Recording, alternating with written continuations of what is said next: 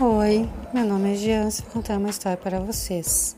Depois que os visitantes foram embora, um anjo do Senhor apareceu no sonho a José e disse: Levante-se, pegue a criança e a sua mãe e fuja para o Egito. Fiquem lá até eu avisar, pois Herodes está procurando a criança para matá-la. Então José se levantou no meio da noite, pegou a criança e sua mãe e fugiu para o Egito e eles ficaram lá até a morte de Herodes. Isso aconteceu para se cumprir o que o Senhor tinha dito por meio do, do profeta.